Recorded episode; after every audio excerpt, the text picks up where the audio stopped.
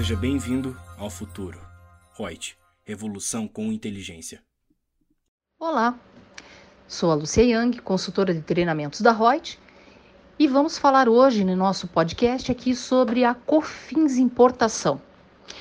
Temos que na importação por conta e ordem de terceiros de bens destinados à revenda, a importadora por conta e ordem equipara-se a estabelecimento industrial quanto ao fato gerador relativo aos produtos que dele saírem. E, por consequente, nós temos ali que deve recolher o IPI interno. Existe ainda para a importadora por conta e ordem de terceiros a possibilidade de recuperar a título de crédito o valor relativo ao IPI vinculado à importação. Esse último, portanto, não integra o custo de aquisição da mercadoria e, por conseguinte, também não integra a base de cálculo para fins de creditamento da COFINS importação pelo adquirente encomendante, sendo ainda vedado o aproveitamento dos créditos da referida contribuição pela importadora por conta e ordem.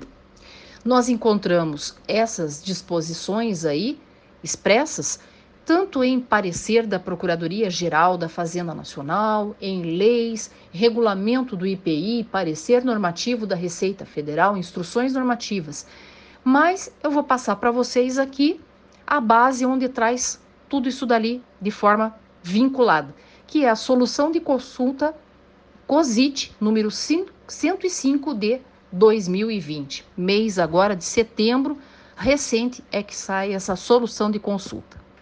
Então, temos que fazer essas pesquisas, essas buscas também no site da Receita Federal para ver a interpretação do fisco perante as matérias e, com isso, tributar da forma correta todas as bases de cálculo que nós temos aí e ofertar a tributação o justo, né, o que é previsto dentro da legislação.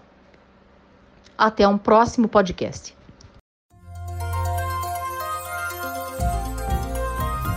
Gostou do nosso podcast? Acesse youtube.com/royts_aí e assista a versão em vídeo. Deixe seu like, compartilhe com seus amigos e se inscreva no nosso canal.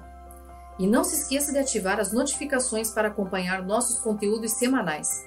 Aproveite! Até mais!